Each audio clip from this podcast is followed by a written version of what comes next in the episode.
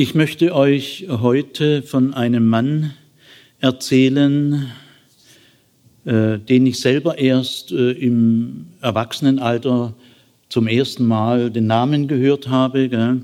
Und dann habe ich mich mit diesem Mann immer wieder beschäftigt. Der Mann heißt Janusz Korczak. Janusz Korczak. Er ist ein Jude, ein polnischer Jude, äh, der in Warschau gelebt hat. Und äh, es ist mir ein tiefes Bedürfnis, dass dieser Mann nicht vergessen wird. Und ich möchte durch diese Erzählung, die ich selber geschrieben habe, mit dazu beitragen, dass dieser Mann nicht in Vergessenheit gerät. Janusz Korczak wurde im Jahr 1879 in Warschau geboren, der Hauptstadt von Polen. Seine Eltern waren Juden, aber das war ihm als Kind nicht wichtig. Er wollte ein Kind sein wie die anderen polnischen Kinder in seiner Straße und in der Schule. Der Vater von Janusz war ein Rechtsanwalt, ein geachteter und wohlhabender Mann. Und wie es bei den wohlhabenden Leuten damals so üblich war, hatten die Eltern von Janusz ein eigenes Haus, eine Köchin, ein Kindermädchen und einen Salon. So nannte man ein Wohnzimmer, in dem kostbare Möbel stehen, Bilder, Bücher und Gardinen. Obwohl Janusz äh, sehr behütet aufgewachsen ist, war er kein besonders glückliches Kind. Er war für sein Alter ziemlich klein. In der Schule wurde er oft gehänselt und den Raufereien wich er aus, weil er meistens der Verlierer war. Wenn er von der Schule nach Hause kam, dann beneidete er oft die Straßenkinder, weil mit ihnen durfte er nicht spielen. Die Eltern sagten zu ihm, auf der Straße machst du dich bloß schmutzig, die Straßenkinder sind schlecht erzogen, sie haben Läuse und sie bringen dir hässliche Wörter bei. Also lies lieber etwas im Salon und lerne für die Schule. Da dachte Janusz manchmal, die Straßenkinder haben es besser wie die Salonkinder. Sie haben mehr vom Leben. Als Janusz 16 Jahre alt war, da geschah etwas, was sein Leben äh, völlig verändert hat. Sein Vater benahm sich immer merkwürdiger. Die Ärzte sagten, er ist geisteskrank. Deshalb konnte er nicht mehr zu Hause wohnen bleiben. Äh, er kam in ein Nervenkrankenhaus und dort lebte er noch einige Monate und dann starb er. Mit dem Tod des Vaters begann in der Familie die Armut. Das Geld, das der Vater jeden Monat nach Hause brachte, fehlte jetzt. Es gab damals in Polen keine Krankenversicherung und auch keine Lebensversicherung. Die Mutter hatte keinen Beruf erlernt. Um wenigstens ein bisschen Einkommen zu haben, vermietete sie einen Teil des Hauses. Sie entließ die Köchin und die, das Kindermädchen weil sie konnte ihnen keinen Lohn mehr zahlen. Sie brachte nach und nach ihren gesamten Schmuck zum Pfandleiher, dann auch die Bilder und schließlich auch die Kleider vom Vater. Janusz und seine Schwester, die gaben Nachhilfe, um auch ein bisschen Geld zu verdienen. Aber das reichte alles nicht aus. Es kamen die Rechnungen der Ärzte, des Krankenhauses, der Beerdigung und auch Janusz selber war oft krank. Die Familie musste ihr schönes großes Haus verkaufen und in eine kleine, enge Mietwohnung umziehen. Für Janusz begann mit dem Tod des Vaters aber nicht nur die Armut, sondern auch die Angst. Manchmal lag er im Bett und dachte, ich bin der Sohn eines Wahnsinnigen. Vielleicht bricht der Wahnsinn bei mir auch später aus und ich übertrage ihn auf meine Kinder. Diese Angst konnte er lange Zeit nicht loswerden. Manchmal dachte er sogar, sich umzubringen. Aber das wollte er dann doch nicht tun. Nach diesem Umzug in die Mietwohnung versuchte Janusz zusätzlich zu seinem Nachhilfeunterricht durch Gelegenheitsarbeiten Geld zu verdienen. Er ging mehrmals in der Woche in ein Annosenbüro. Dort konnte man nachfragen, ob wohlhabende Bürger von Warschau irgendwelche Hilfsdienste, Botengänge anboten gegen Bezahlung. Und dort sah er auch zum ersten Mal, wie viele Mädchen und Jungen auf dem Annosenbüro nach Arbeit fragten. Meistens vergeblich, denn es gab gar nicht so viel wohlhabende Bürger, die solche Dinge angeboten haben. Janusz lernte da auch das Elend äh, dieser Kinder näher kennen. Die meisten waren ärmer als er, viele waren halbweise wie er selber und viele auch vollweise. Mit zehn oder zwölf oder vierzehn Jahren mussten sie sich schon ohne Hilfe der Erwachsenen äh, durchs Leben schlagen. Sie lebten dann oft unter Brücken und in Hausfluren. Und äh, das war für Korczak schon eine tiefgreifende Erfahrung. Er erinnerte sich manchmal daran, wie er früher gedacht hat, die Straßenkinder haben es besser als die Salonkinder, die haben mehr vom Leben. Äh, so dumm war er damals gewesen, so dumm, wie verwöhnte Salonkinder halt sind. Obwohl äh, Janusz nur noch wenig Zeit für die Schule hatte, hielt er auf dem Gymnasium die ganze Schulzeit durch und bestand mit 19 Jahren das Abitur. Er wollte Arzt werden und zwar Kinderarzt, weil er konnte die Kinder auf dem Anosenbüro nicht mehr vergessen. Er wollte ihnen helfen. Er studierte sechs Jahre an der Universität in Warschau Medizin mit Schwerpunkt Kindermedizin von 1898 äh, bis 1904.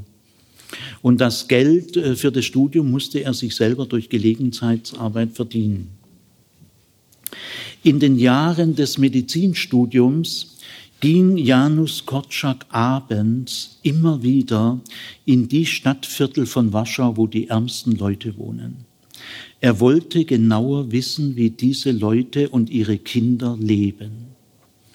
Zu den Medizinstudenten sagte er immer wieder, wir wissen viel zu wenig über die Kinder, die wir behandeln. Damals zogen viele Menschen vom Land in die Hauptstadt Warschau. Sie hatten gehört, dass in Warschau ständig neue Fabriken gebaut werden. Es gäbe dort Arbeit und guten Lohn. Aber die wenigsten der neu angekommenen Leute in Warschau fanden eine äh, feste Arbeit. Die meisten äh, wohnten dann enttäuscht und verbittert in den armen Vierteln. Äh, sie versuchten sich durchzuschlagen mit Gelegenheitsarbeit oder Tagelöhner. Viele dieser Väter äh, versuchten im Alkohol ihre Sorgen loszuwerden. Und wenn sie betrunken waren, gab es viel Streit und sie schlugen ihre Kinder. In Polen gab es damals noch keine allgemeine Schulpflicht.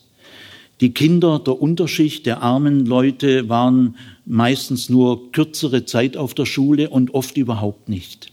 Äh, viele konnten weder lesen noch schreiben. Gottschalk sah aber auch in die Hinterhöfe und er sah die feuchten Kellerwohnungen. Abends beobachtete er, wie die Tagelöhner äh, von der Arbeit nach Hause kamen, im Winter mit ihren billigen Wattejacken. Und er sah auch, dass sie unter den Jacken in Tücher versteckt gestohlenes Brennholz mitbrachten. Ja, in diesen armen Vierteln, da ging man eigentlich so gut wie nie zum Arzt. Es war einfach zu teuer oder ein Krankenhausaufenthalt.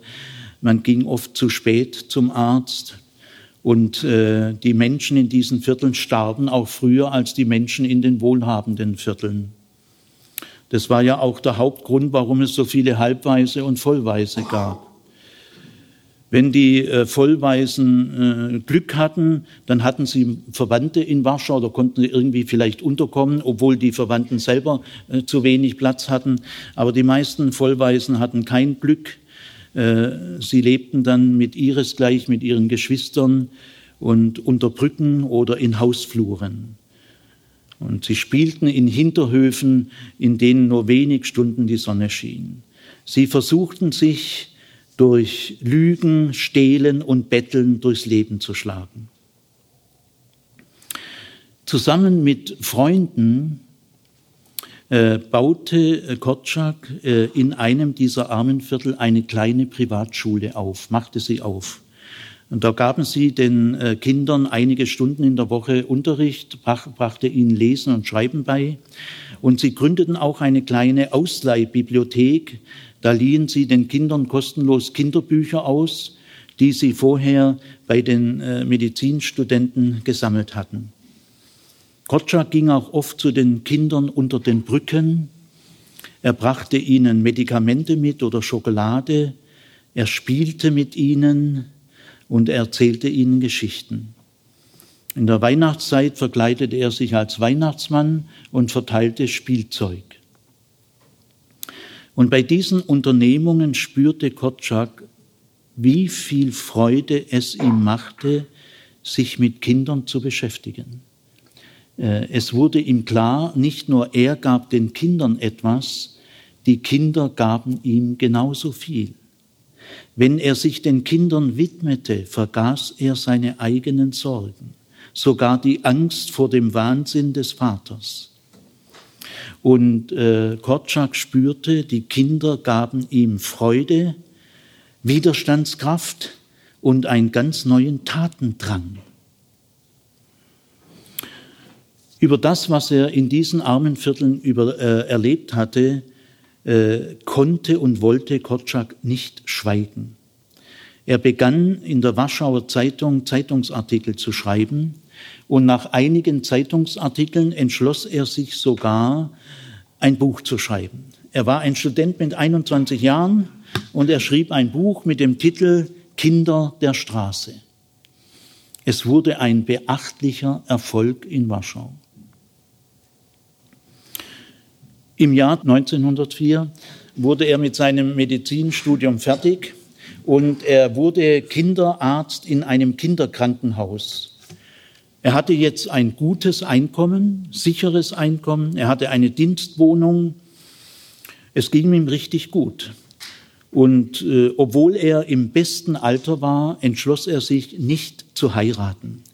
Äh, die Angst, dass äh, die Geisteskrankheit seines Vaters bei ihm ausbrechen könnte und er dann auch Frauen, Kinder in die Armut stürzen lässt, war bei ihm zu groß. Dafür entschloss er sich, ein zweites Buch zu schreiben. Dieses Buch hieß äh, Das Salonkind.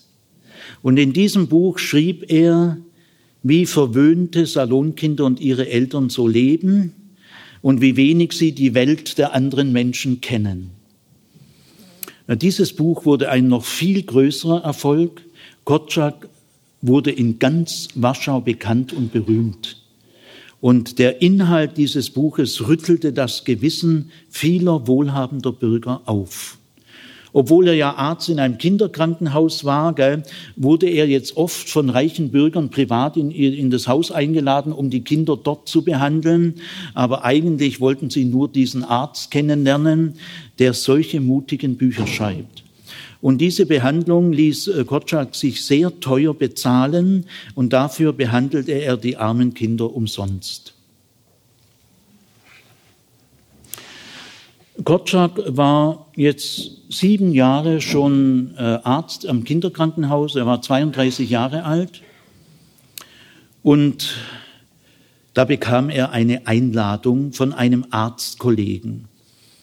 Der Arztkollege war Jude.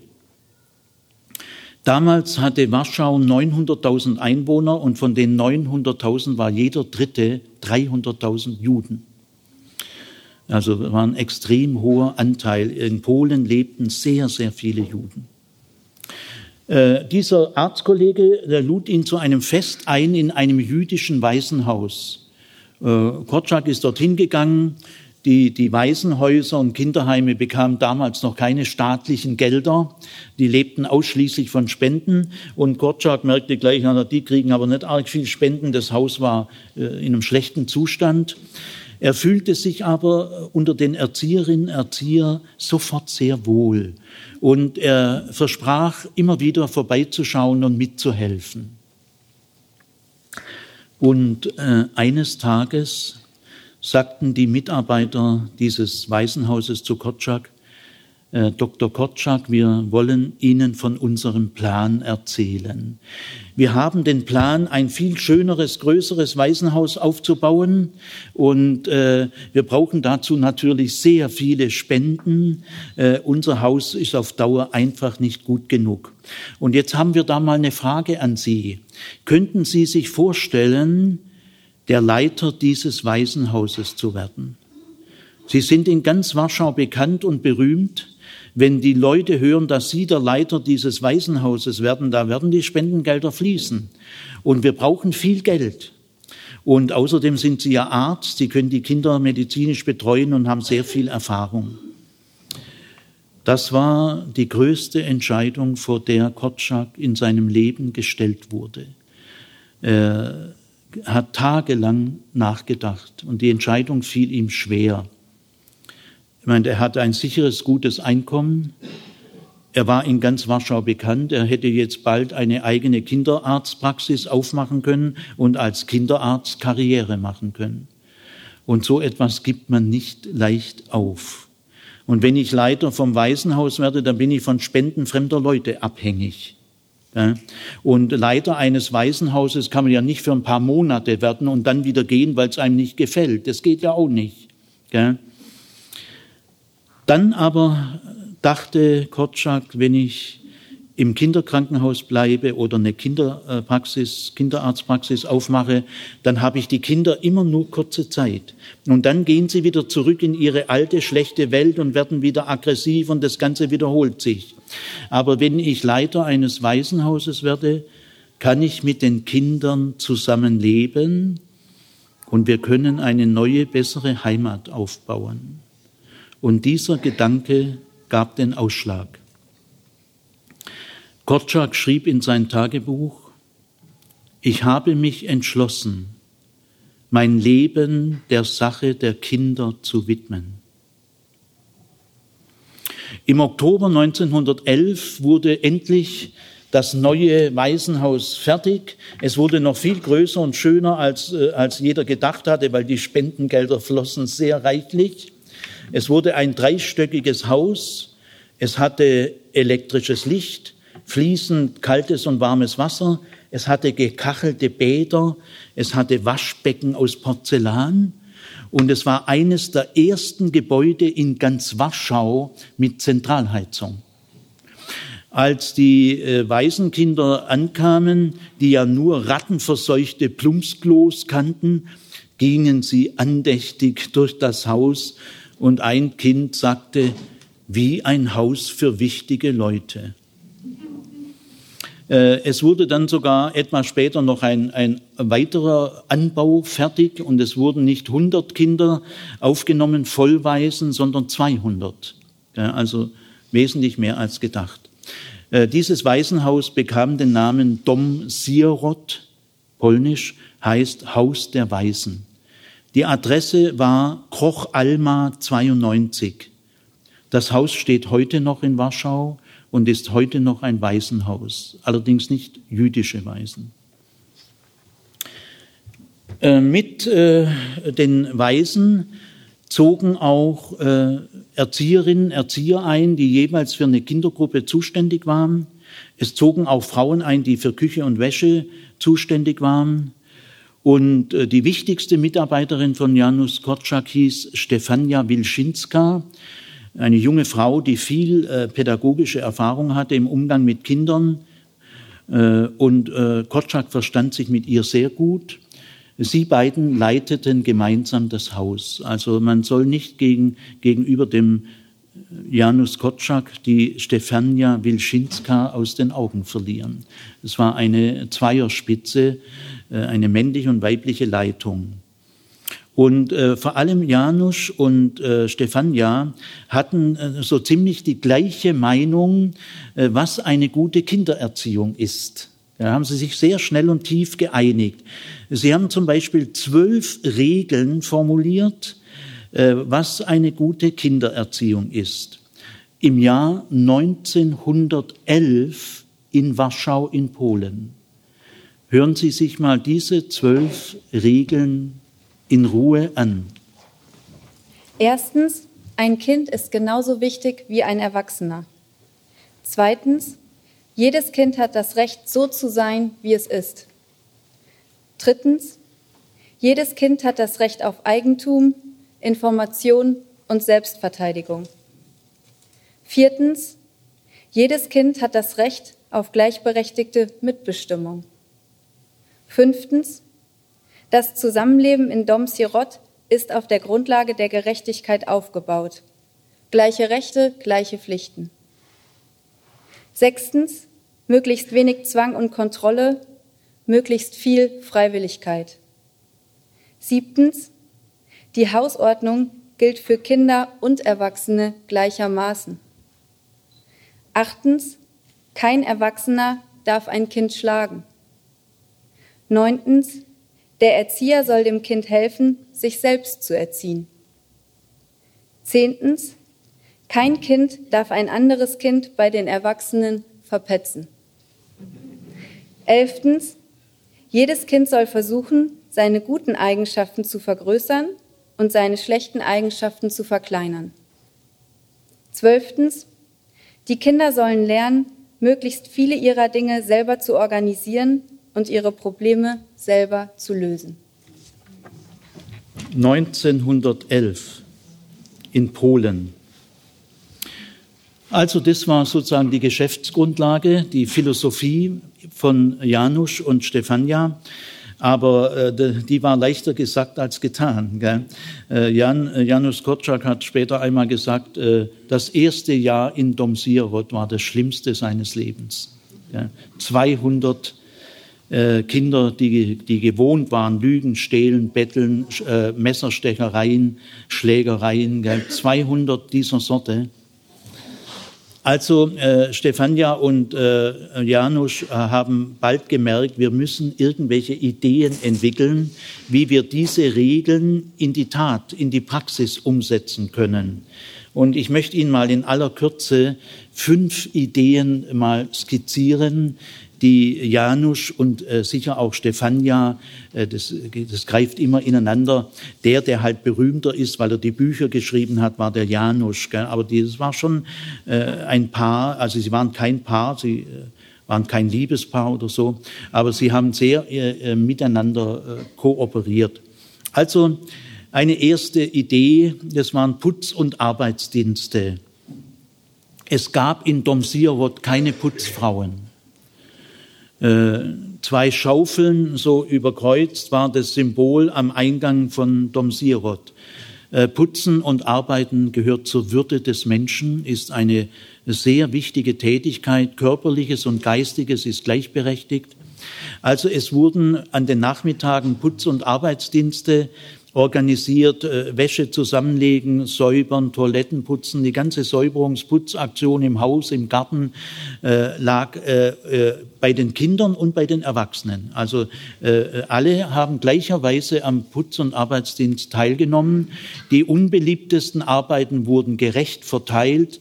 Der Arbeitsdienst oder Putzdienst galt immer für eine Woche. Äh, niemand sollte körperlich überfordert sein. Äh, Kotschak hat sich auch äh, im Gartenarbeit im Haus, seine Lieblingstätigkeit war Mädchen die Haare schneiden. Hat er sich immer wieder beworben, wurde aber nicht immer genommen. Gell? Aber das, das war, war sein Ding. Gell? Gut, also äh, Putz- und Arbeitsdienst an den Nachmittagsstunden. Dann äh, haben die beiden die Idee entwickelt, wir gründen eine Zeitung. Eine Zeitung, verbindet uns alle untereinander. Die Erzieher, die Kinder, die Frauen in der Küche und äh, in der Wäsche. Das, die Zeitung ist wie ein Band um uns. Aber eine Zeitung verbindet auch Woche und Woche und Woche. Äh, wir können alles aufschreiben, es würde sonst ja, wir würden alles viel schneller vergessen. Also, und eine Zeitung ist ein Forum, eine Gelegenheit für neue Ideen, die man vorstellen und diskutieren kann. Also es wurde ein Redaktionsteam geschaffen, wo Kinder von sieben bis 14, übrigens das Alter der Kinder war von sieben bis 14 in Domsirot. Und am Anfang war der Janusz noch bei den Redaktionssitzungen dabei, aber nach einiger Zeit hat er es sehr begabten Jugendlichen, 13-, 14-Jährigen überlassen. Die Warschauer Zeitung stiftete eine Druckmaschine und dann wurde auch für ganz Warschau eine Kinderzeitung gegründet, die kleine Rundschau, die der Tageszeitung beigelegt war. Die Auflage stieg enorm. Die Redakteure der kleinen Rundschau, also Dom Sirot, die haben Aufsatzwettbewerbe für ganz Polen, Gedichtwettbewerbe. Hier schrieben Kinder für Kinder und Jugendliche für Jugendliche. Äh, manchmal bekam das Redaktionsteam wöchentlich zwei bis dreihundert äh, Briefe von Kindern und Jugendlichen, die wollten auch mitarbeiten oder sie erzählten, äh, was geschehen ist, damit es in der kleinen Rundschau veröffentlicht wird. Also die Zeitung wurde zu einem enormen Erfolg. Aber der Hauptsinn war eben eine Zeitung innerhalb von äh, Dom Sirot. Das andere kam zusätzlich als öffentlich für die ganze Region Warschau dazu. Es wurden auch Sportveranstaltungen über die kleine Rundschau für Kinder und Jugendliche organisiert. Ähm, dann äh, hat äh, Korczak gemerkt, dass Kinder gern wetten. Er hat sie oft so ein bisschen beobachtet, wie sagen, was wetten wir? Also hat Korczak äh, in seinem Büro einmal in der Woche ein Wettbüro gemacht. Sein Büro war jetzt ein Wettbüro und man konnte mit Korczak Wetten abschließen. Und äh, da war meistens eine Schlange von Kindern vor seinem Büro, die alle mit Korczak eine Wette abschließen mussten. Die Wette war geheim. Es wusste nur das Kind oder Korczak. Niemand sonst. Es, ein Kind konnte auch zu Korczak sagen, ich möchte mit dir eine Wette abschließen, aber ich sage nicht über was. Das hat Gottschalk auch über dann hat er in sein Wettbuch geschrieben, Anna hat mit mir eine Wette abgeschlossen über X. Und nach einer Woche konnte man kommen und sagen, ob man die Wette gewonnen hat. Und da brauchte die Anna gar nicht, aber äh, wenn sie sagt, ja, hat er ihr's geglaubt. Gell? Also der Sinn dieser Wette war, die schlechten Eigenschaften zu verkleinern und die guten Eigenschaften, das ist ja die Regel 11, äh, zu vergrößern. Gell? Und mit der Wette hat man einen ganz anderen Ansporn. Gell? Und manchmal haben die Kinder idealistisch gewettet, da hat Kotschak mit ihnen verhandelt. Gell? Also ein Raudi hat gesagt, also äh, Janusz, ich wette mit dir, dass ich mich eine Woche nicht mehr prügel. Na, sagt Janusz, das schaffst du nicht. Gell, du prügelst dich doch jeden Tag drei bis fünf Mal. Gell? Äh, also dreimal in der Woche darfst du dich schon noch prügeln. Also hat er aufgeschrieben, ich wette mit äh, Kotschak, äh, also es war, blieb immer ein Geheimnis zwischen diesen beiden, gell, dass ich mich in der nächsten Woche nicht öfters als dreimal prügel. Gell. Oder Kotschak sagt zu einem, einmal pro Tag darf schon noch fluchen. Gell. Und dann mit der Zeit wirst du es auch abschaffen. Gell. Also es war das Wettbüro. Dann hat Kotschak äh, zum Beispiel ein Kameradschaftsgericht gegründet. Da waren neun Richter, alles Kinder vom Alter von sieben bis äh, 14. Gell? Die wurden aber gewählt von den Kindern. Also die brauchten schon einen guten Ruf. Gell? Und jede Woche wieder neue Richter. Und äh, wenn es einen Streit gab oder einen bösen Vorfall oder eine Gemeinheit, konnte jedes Kind in Domsierot auf eine Tafel, jeder wusste, wo die Tafel ist, seinen Namen schreiben und äh, den Konflikt und den Streitfall oder die Verletzung, die er erlitten hat. Und der Angeklagte wurde namentlich genannt. Und dann kam es jede Woche einmal zu diesen Gerichtsverhandlungen. Das Gericht hatte allgemein die Aufgabe, Kinder vor den Erwachsenen zu schützen, schwache und ängstliche Kinder vor den Starken zu schützen, fleißige Kinder vor den Faulen zu schützen und gerecht zu urteilen und wenn es geht, milde zu urteilen und lieber öfters verzeihen. Das war so die Vorgabe. Korczak selber ist sechsmal verurteilt worden. Äh, einmal, weil er einen Richter beleidigt hat. Einmal, weil er, äh, wie sagt man, in der Treppe die Treppen, Treppengeländer runtergerutscht war. Das war verboten in der Hausordnung. Wurde er sofort angezeigt, gell, vor Gericht. Einmal, weil er ein Kind äh, in die Ecke gestellt hat und einmal, weil er ein Kind beleidigt hat. Und Kotschak hat äh, jedes Mal das Urteil angenommen. Und die Wirkung war unglaublich. Allein dadurch, dass die Kinder wussten, jeder, der beschämt oder verletzt oder diskriminiert oder beklaut wird, kann das öffentlich machen unter Namensnennung. Und dann wird verhandelt. Machte die Kinder kolossal vorsichtig. Also die Wirkung war unglaublich. Gell? Äh, aber es konnte auch jemand, der sich zu Unrecht verurteilt fühlte, sagen, das Gericht war befangen, es hat zu streng geurteilt oder hat gar nicht kapiert, was los war. Dann wurde in der nächsten Woche mit anderen Richtern noch einmal verhandelt. Äh, Gottschalk hat auch ein Kinderparlament gegründet, äh, da durften allerdings nur Kinder gewählt werden, die längere Zeit schon in äh, Domsierot waren und einen guten, sich bewährt haben und einen guten Ruf haben. Und die ganze Polizeifunktion bis hin zum Ausschluss aus Domsierot. Es wurden auch Kinder aus Domsierot ausgeschlossen wegen chronischem, schweren, gemeinschaftsschädigendem Verhalten. Aber der Ausschluss wurde durch Kinder entschlossen. Auch bei den, im Kinderparlament, da, da musste man schon ein gewisses Alter haben, also so die obere Hälfte im Alter, längere Zeit in äh, Domsirot schon Erfahrung gesammelt haben und einen anerkannt guten Ruf haben. Das waren die Leute im Kinderparlament. Äh, Kotschak hat die erste Kinderrepublik der Welt gegründet. Durch diese Kinderrepublik wurde äh, Kotschak in ganz Europa bekannt. Eduard Strang, Spranger, Tübingen, einer der berühmtesten Pädagogen. Und viele große Pädagogen Europas sind nach Warschau gegangen. Äh, sie haben das, das kennenlernen wollen. Kotschak schrieb auch viele äh, Bücher für Erzieherinnen, für Eltern, für Erwachsene. Ich will mal ein paar nennen. Lest sie bitte, die bringen euch Kilometer weiter wie man ein Kind lieben soll oder äh, das Recht des Kindes auf Achtung oder verteidigt die Kinder und andere Bücher. Er hat aber auch äh, Bücher geschrieben für Kinder. Ja, Wojciech ist so ein äh, Jugendlicher, der sich durch New York schleppt. Äh, Gottschalk war Jude, er ging hin und wieder in die Synagoge, aber war nicht im orthodox-klassischen Sinn gläubig. Ähm, also er hat sich selber nicht in diesem klassischen Sinn als gläubig verstanden. Äh, dieser klassische Sinn äh, hat ihn auch nicht sehr beeindruckt. Er schrieb zum Beispiel ein Gebetsbuch, das heißt, lest es mal, ist alles heute auch äh, im Handel erhältlich. Gebete für Menschen, die nicht beten da merkt man schon, dass der Mann nicht ganz auf der Linie ist. Gell? Ja, und er schrieb äh, vor allem, das berühmteste seiner Kinderbücher ist König Hänschen. Müsst ihr lesen und äh, eure Kinder sollen es lesen. König Hänschen.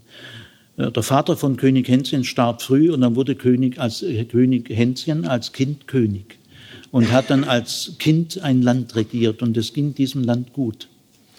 Das war das beliebteste Kinderbuch auch in Deutschland, ist in, in viele Sprachen übersetzt. Auch in der Hitlerzeit, die wussten nicht, dass Janusz Korczak Jude war. Und selbst in Deutschland war König Hänschen das beliebteste Kinderbuch in den 20er, 30er Jahren. Das war so beliebt, dass Korczak eine Fortsetzung schreiben musste.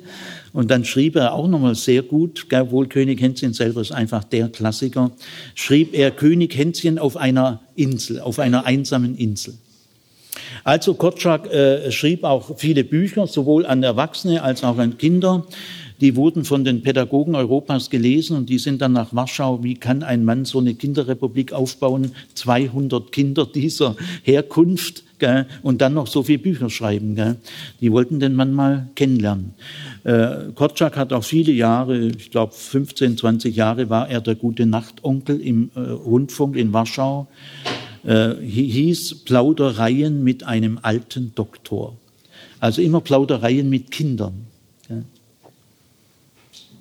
Gut, jetzt möchte ich euch das Ende von Dom Siret und Stefania Wilczynska und Janusz Korczak erzählen. Im Jahr 1939 begann der Zweite Weltkrieg. Die deutsche Armee eroberte Polen. Überall in Warschau waren jetzt deutsche Soldaten. Und im November 1940 gab der deutsche Stadtkommandant von Warschau im Auftrag von Hitler folgenden Befehl. Alle Juden in Warschau und Umgebung müssen in das Warschauer Ghetto umgesiedelt werden umziehen. Alle Polen, die hier leben, müssen das Viertel verlassen. Äh, das Viertel war eines der schlechtesten Viertel von Warschau, keine Grünanlagen, keine Parks. Auch dass die Waisenkinder in Domsirot mussten in das Warschauer Ghetto umziehen und äh, das Haus dort war viel schlechter und enger als Domsirot. Auch in den anderen Großstädten von Polen wurden solche Ghettos eingerichtet. Die Juden, die dorthin umgesiedelt wurden, durften nur das mitnehmen, was sie selber tragen konnten oder mit einem Handkarren oder auch Pferdekarren, wenn man ein Pferd hatte, konnte das mitnehmen. Aber alle Häuser und Wohnungen und Fabriken und Maschinen und äh, Möbel und so weiter mussten sie den Deutschen überlassen. Im Ghetto äh, dauert es oft wochenlang, bis man sich einigen konnten, wer wo wohnt. Im Warschauer Ghetto wohnten bis zu einer halben Million Juden. Das waren zehnmal mehr, als vorher Polen dort gewohnt haben. Äh, in einem einzigen Raum lebten durchschnittlich zehn Personen oder mehr. In einem normalen dreistöckigen Haus lebten 300 bis 400 Menschen. Also es herrschte eine unvorstellbare Enge. Und es gab zwar einige Fabriken im Warschauer Ghetto und einige Büros und Verwaltungseinrichtungen, soziale Einrichtungen, aber viel zu wenig. Die meisten Leute waren arbeitslos. Und weil alles viel zu knapp war, äh, da fehlte es sehr schnell an allem Wichtigen, an Lebensmitteln, an Medikamenten, an Heizmaterial im Winter. Die Winter in Warschau sind härter als bei uns. Das Warschauer Ghetto war dicht abgeriegelt von der Außenwelt. Außerdem wurde eine große Mauer drumherum erbaut. Und es war bei Todesstrafe verboten, ohne Genehmigung das Ghetto zu betreten oder zu verlassen. Und weil alles so knapp war, stiegen die Preise enorm, immer mehr. Ein Brot nach heutiger Kauf, Kaufkraft äh, über 100 Euro, ein Laib. Ein äh, Kilo Fleisch, drei, vier, 500 Euro. Äh, weil es viel zu wenig Toiletten und Waschmöglichkeiten gab, breiteten sich die ansteckenden Krankheiten aus, Typhus, Tuberkulose. Und äh, schon im ersten Winter starben Tausende von Bewohnern. Die einzige Möglichkeit, wie man Nachschub in das Ghetto bringen konnte, war der Schmuggel. Es wurde geschmuggelt in unterirdischen Abwasserkanälen, in Kellerräumen in, oder durch kleine versteckte Löcher an der Wand, an der Ghettomauerwand oder in Särgen. Bei diesen Schmuggelaktionen hatten die Kinder eine wichtige Funktion. Man konnte sie leichter über Mauern heben und sie passten durch kleine, kleinere Löcher durch. Aber wenn ein Kind erwischt wurde, wurde es sofort erschossen. Auch Kinder vom Dom Sirot haben sich an diesem Schmuggel beteiligt, obwohl Korczak es ihnen verboten hatte. Ein Kind wurde erwischt und sofort erschossen. Korczak und Stefania achteten darauf, dass der ganze Tagesablauf im Warschauer Ghetto äh, möglichst gleich blieb wie, wie immer schon. Sie wollten dadurch die Kinder stabilisieren, eine gewisse Sicherheit äh, zu spüren geben und auch ablenken von dem Elend draußen. Die Aufstehzeit blieb die gleiche, dann kam das Morgengebet, dann kam die Schule und am Nachmittag diese Putz- und Arbeitsdienste. Auch die äh, Zeitung blieb erhalten und das Kameradschaftsgericht blieb weiter tätig. Korczak äh, hat äh, sehr schnell gemerkt, dass er irgendein zu kräftiges Symbol braucht. Er ließ eine Fahne äh, herstellen. Und zwar eine grüne Fahne, so wie König Hänschen eine hatte. Und in diese grüne Fahne war in die Mitte eine Kastanienblüte gestickt, äh, Zeichen des Frühlings und drumherum Sterne. Und diese Fahne sollte den Kindern ein Hoffnungssymbol sein in härtester Zeit. Äh, Korczak hatte in, im Warschauer Ghetto kein eigenes Büro mehr und kein eigenes Schlafzimmer. Er schlief im Krankenzimmer. Die kranken Kinder brauchten ihn jetzt am dringendsten. Und tagsüber machte er seine Streifzüge durch das Ghetto. Er betrat die Kaufläden und die Werkstätten und die Leute, die immer noch genug hatten. Das gibt's auch noch im Warschauer Ghetto. Gab es noch äh, Leute, die genug hatten. Und denen rückte er aber gewaltig auf die Pelle. Und er schimpfte und tobte und ging nicht, äh, bis er das hatte, was er wollte. Oft wurde er regelrecht rausgeschmissen. Dann hat er auf der Straße laut geschrien und getobt. Und dann kam er abends heim mit etwas Geld oder einem Sack Kartoffel oder Mehl oder Kohle oder einem Topf Sauerkraut oder ein paar Kinderschuhen oder einem Kindermantel. Und manchmal sah er auch auf seinen Streifzügen Kinder, deren Eltern vor einigen Tagen oder Wochen gestorben waren. Diese Kinder brachte er mit nach Domsirot. Sie wurden erstmal gebadet und bekamen etwas zu essen. Selbst in dieser bitteren Zeit verlor Korczak nicht seinen Humor. Das zeigte sich, als äh, in Domsirot, jetzt im Warschauer Ghetto, eine Fliegenplage ausbrach. Die Fliegen verbreiteten sich dermaßen, dass die Gefahr der Krankheitsübertragung bestand. Vor allem in den Toiletten wimmelte es unglaublich von Fliegen. Und da sahen die Kinder eines Tages auf den Toiletten ein Plakat. Und da stand groß drauf, Toilettengebührenordnung. Erstens, ein kleines Geschäft kostet fünf Fliegen. Ein großes Geschäft zweiter Klasse, Kübelhocker mit ausgesägtem Loch, kostet zehn Fliegen.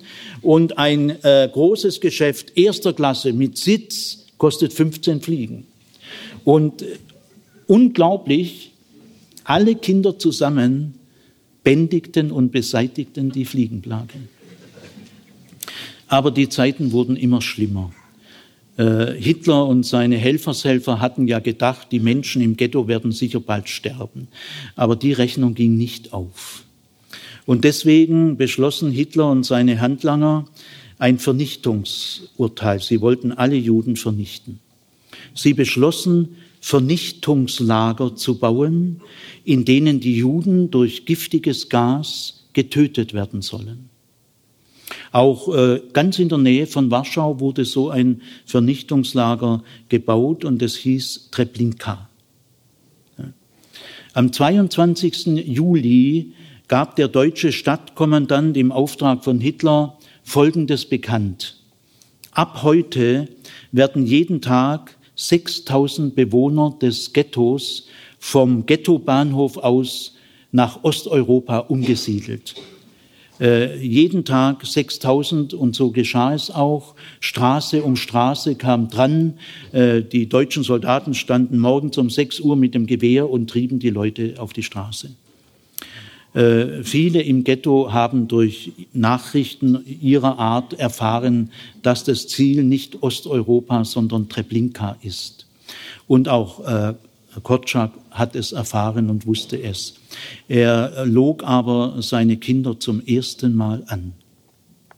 Er sagte ihnen, wir werden bald äh, eine Reise nach Osteuropa machen. Es passiert euch nichts. Stefania und ich sind ja bei euch. Ja, in den ersten Augusttagen 42 äh, war die Straße dran, wo Dom Sirot war, äh, äh, die Kinder wurden am Tag vorher nochmal alle gebadet und sie zogen ihre schönsten Klamotten an, wenn man davon überhaupt reden kann. Und äh, auch Janusz und äh, Stefania haben sich noch einmal zu zweit unter vier Augen zusammengesetzt. Das Tagebuch von Korczak ist ja erhalten. Es wurde aus dem Ghetto rausgerettet. Und äh, Korczak holte noch eine Rotweinflasche. Dann sagte Stefan, ja, wo hast denn die her? Korczak hat nichts gesagt. Und dann sagte Stefania, weißt, ich hätte dich so gerne mal geküsst. Dann sagt äh, Korczak, du Idiot, warum hast du nicht gemacht? Das war ihr letztes, sie haben sich aber nicht geküsst. Es war der letzte Abend. Am nächsten Morgen um 6 Uhr standen die deutschen Soldaten mit den Gewehren und haben gebrüllt, in 15 Minuten stehen alle Kinder auf der Straße. Wurde aber alles schon gut vorbereitet. In Viererreihen versammelten sich die Kinder rasch auf der Straße. Äh, Kotschak ging voran und Stefania Wilczynska machte den Schluss. Und in der ersten Reihe trug ein Kind die grüne Fahne als die jüdischen Vertreter der Ghettoverwaltung, das waren Juden, die die Verwaltung, die Deutschland sagt, die Juden sollen sich selber da in die Wolle kriegen. Also es gab von Deutschen bestellte jüdische äh, Vertreter der Ghettoverwaltung. Als die gesehen haben, dass hier jetzt die Waisenkinder, die 200 waren nicht mehr ganz so viel, äh, vorbeigehen in geordneten Viererreihen, haben sie beim Stadtkommandanten von Warschau, beim Deutschen, angerufen, haben gesagt, der Mann, der jetzt gerade da vor unserem Fenster vorbeigeht zum Ghettobahnhof, das ist der weltberühmte Dr. Kotschak, der das Kinderbuch König Hänschen geschrieben hat. Und auch der Sohn vom deutschen Stadtkommandanten hatte als Lieblingsbuch König Hänschen. Da hat der deutsche Stadtkommandant am Ghettobahnhof angerufen und hat gesagt, die Kinder könnt ihr ruhig vergasen, aber den Kotschak müsst ihr freilassen. Jetzt äh, möchte ich euch das Ende in einem Gedicht vortragen. Dieses Gedicht hat ein Israeli, der selber in Domsirot Kind war. Es haben einige wenige überlebt, die sind vorher schon abgehauen. Äh, der hat äh, beim 30-jährigen Todestag 1972 hat Kotschak posthum den Friedenspreis des deutschen Buchhandels erhalten. Und auf dieser Preisverleihung sang ein Israeli auf Hebräisch und Deutsch folgendes Lied. Leute mit Gitarrenbegleitung, die ich jetzt nicht kann. Ich sing's einfach so. Leute, höret die Geschichte, die in Warschau ist geschehen. Janus Korczak mit den Kindern musste nach Treblinka gehen. Mit den kleinen weißen Kindern, die sich feierlich geschmückt und sie trugen eine Fahne, Blum und Sterne aufgestickt. In Treblinka standen Öfen, fragt die Alten, wie es war, und die Kinder gingen singend, wussten nichts von der Gefahr. Alle Juden sollen verrecken, Mordbefehl den Hitler gab, weil sie Judenkinder waren, mussten sie ins Massengrab. Als vors Lagertor sie kamen, ließ man alle Kinder ein. Korczak nahm man an die Seite, bot ihm Rettung ihm allein. Doch er blieb bei seinen Kindern in der größten Todesnot, nahm das Kleinste in die Arme, ging mit allen in den Tod. Leute, alt ist die Geschichte, könnte heute sie geschehen, dass der Kortschak mit den Kindern singend durch die Straßen geht.